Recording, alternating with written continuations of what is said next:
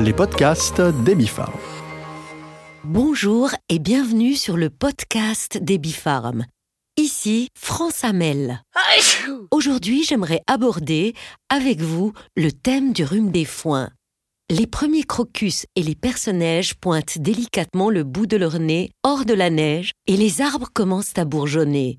Si certains d'entre nous se réjouissent déjà de l'arrivée du printemps, des températures plus douces, d'une nature en plein éveil et apportant de jolies couleurs, d'autres attendent cette renaissance avec un peu plus de modération car elle s'associe à d'incessants tourbillons de pollen dans l'air.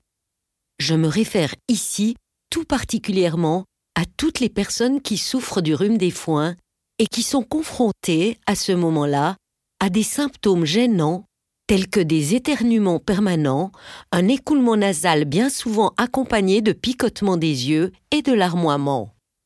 On peut toutefois relever que le rhume des foins ne survient pas uniquement au printemps, mais qu'il peut déjà apparaître les derniers jours de l'hiver et persister jusqu'à la fin de l'automne, c'est-à-dire aussi longtemps que la nature est en floraison.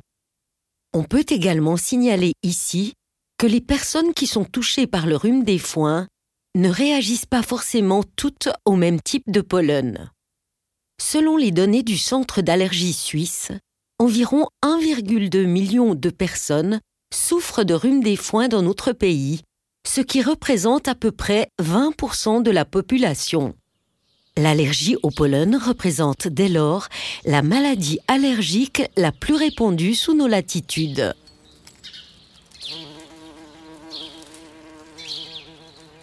On peut alors se demander pourquoi la floraison des fleurs et des arbres provoque de forts éternuements chez certains d'entre nous, alors que ça n'occasionne aucun symptôme chez d'autres et qu'ils peuvent ainsi se réjouir de cette magnifique période en toute insouciance.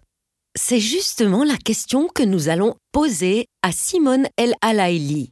Simone est pharmacienne et herboriste et travaille chez Ebifarm en qualité de conseillère médicale.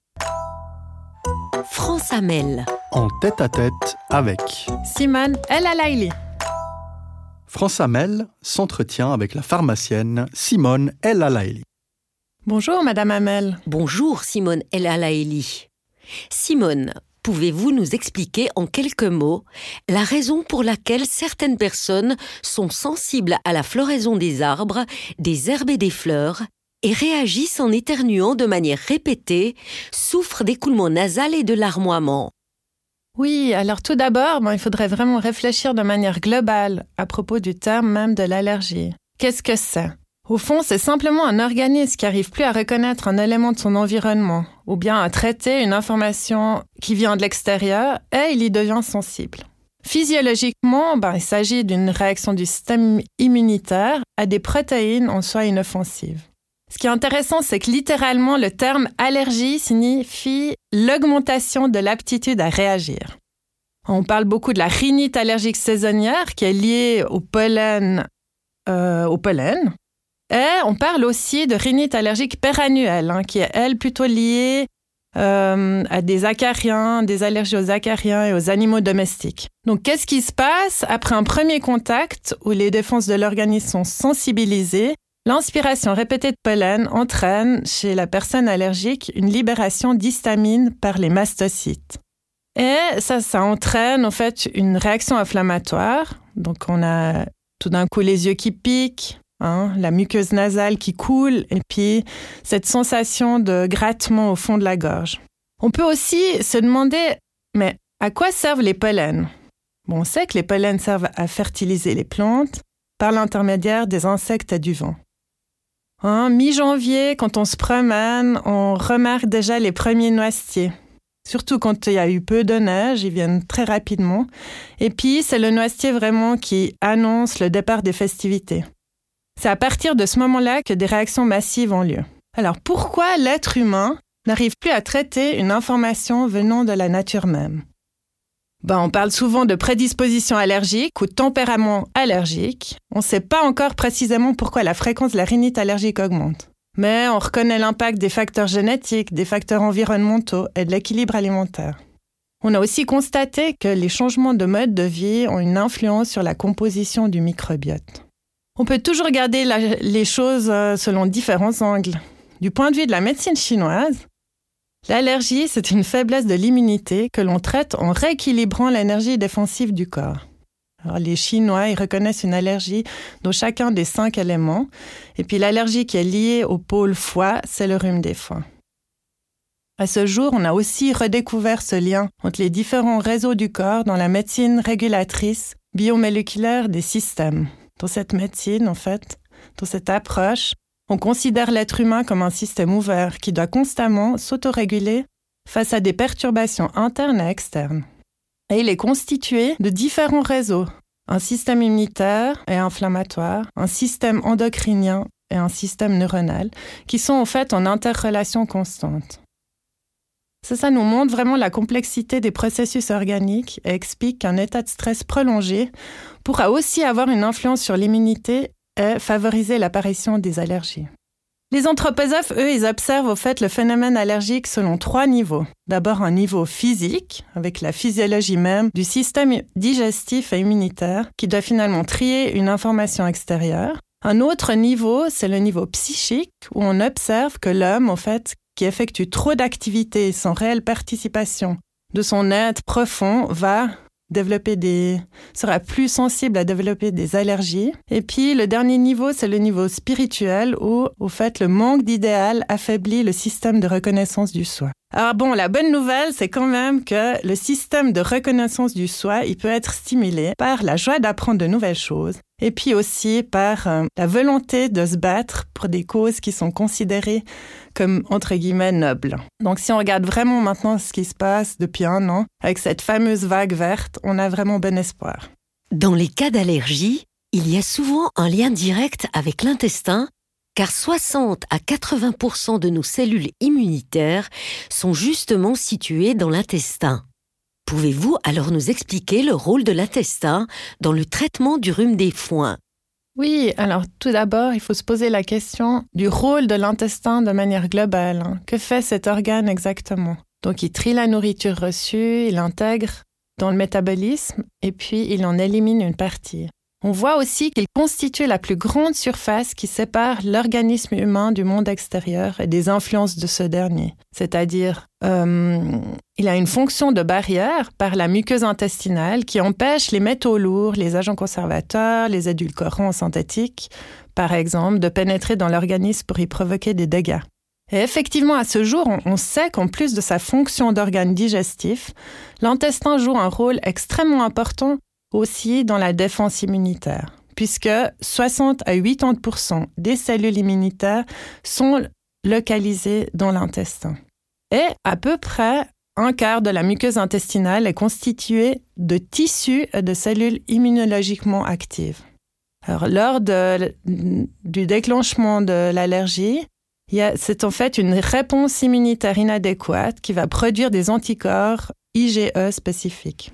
Puis ce qu'on observe, c'est qu'une flore intestinale variée et certaines souches de probiotiques peuvent aider à inhiber cette réponse et à augmenter la tolérance immunologique vis-à-vis des allergènes déclencheurs. On comprend l'importance du microbiote qui va être naturellement influencé hein, tout au long de la vie, notamment par l'alimentation ou bien par la prise de certains médicaments. Hein. Alors bon, faut pas oublier que la gestion du stress, c'est un facteur très important aussi qui aura une influence sur l'équilibre de l'axe intestin-cerveau. De nombreuses personnes ont tendance à prendre le rhume des foins à la légère. Simone, en tant que pharmacienne, quel est votre avis? Est-il judicieux de consulter son médecin et de se faire conseiller? Alors, dans la majorité des cas, quand le patient se présente à la pharmacie, il connaît déjà bien la gravité de ses symptômes et puis il repart soit avec un médicament naturel ou un médicament synthétique qui agira de manière symptomatique et puis qui améliorera son quotidien durant la période critique. Parfois, bien sûr, il est aussi ouvert à d'autres options, comme par exemple soutenir le système immunitaire pour rééquilibrer son organisme. Mais dans les cas où le bon fonctionnement journalier est entravé, il est vraiment recommandé de faire appel aux compétences du médecin généraliste ou directement de l'allergologue. Notamment chez les enfants où un simple rhume des foins peut parfois changer d'étage et se transformer en asthme, ce qui devient extrêmement anxiogène pour la famille entière. Ce qu'on observe aussi, c'est que chez 70% des allergiques, tout d'un coup, il y a un développement d'allergies alimentaires associées au pollen. On les appelle des réactions croisées qui peuvent se produire du fait de la ressemblance de la structure des allergènes ingérés ou inhalés et que le système immunitaire confond. Alors on connaît les syndromes pollen de bouleau, noix et fruits à pépins, ou bien armoise, céleri, épices, ou bien par exemple plumes d'oiseau, œufs de poule, qui sont fréquents. Pour ces personnes-là, ça vaut la peine d'aller chez l'allergologue et puis de connaître exactement la substance allergène. C'est des gens souvent qui viennent aussi et qui ont des fatigues euh, chroniques, au fait, dues à ce système immunitaire qui doit constamment euh, être activé. Un grand merci Simone El pour cet échange enrichissant. Merci à vous, Madame Amel, et à tout bientôt. France Amel. En tête à tête avec Simone El Alaili. C'était la pharmacienne Simone El Alaili. Pour celles et ceux qui souffrent d'un rhume des foins relativement léger, il existe de nombreuses possibilités d'apprécier la saison printanière malgré une allergie.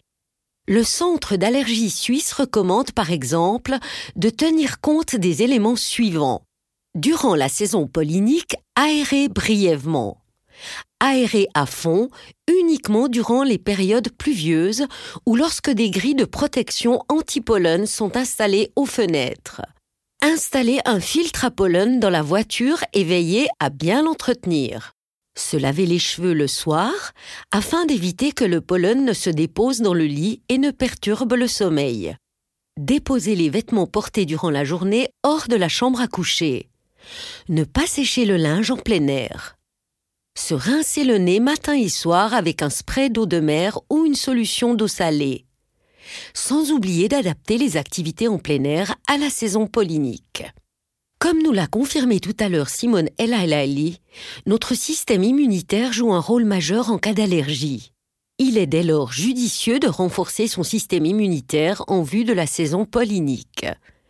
Des études ont montré que des souches de bactéries lactiques peuvent apporter un soutien intéressant en augmentant la tolérance immunitaire envers les allergènes déclencheurs et ainsi atténuer les symptômes des personnes concernées. Le complément alimentaire Biotix A de la maison Burgerstein est composé de deux souches spécifiques de bactéries lactiques et de vitamine D pour maintenir le fonctionnement normal du système immunitaire. On peut l'utiliser toute l'année. Biotix A possède les propriétés suivantes. Convient à toute la famille, y compris aux enfants à partir de 1 an. Si nécessaire, il est possible d'ouvrir la capsule pour mélanger son contenu au biberon. Ne pas mélanger avec des boissons acides. Biotix A convient parfaitement bien aux personnes végétariennes. Il ne comporte ni fructose ni lactose, est exempt de colorants, d'agents conservateurs et d'aromatisants et ne contient pas de gluten. De plus, il n'est pas nécessaire de le conserver au frigo. Une capsule par jour suffit. Et voici encore un autre conseil précieux. Les antibiotiques tuent les souches de bactéries lactiques contenues dans Biotix A.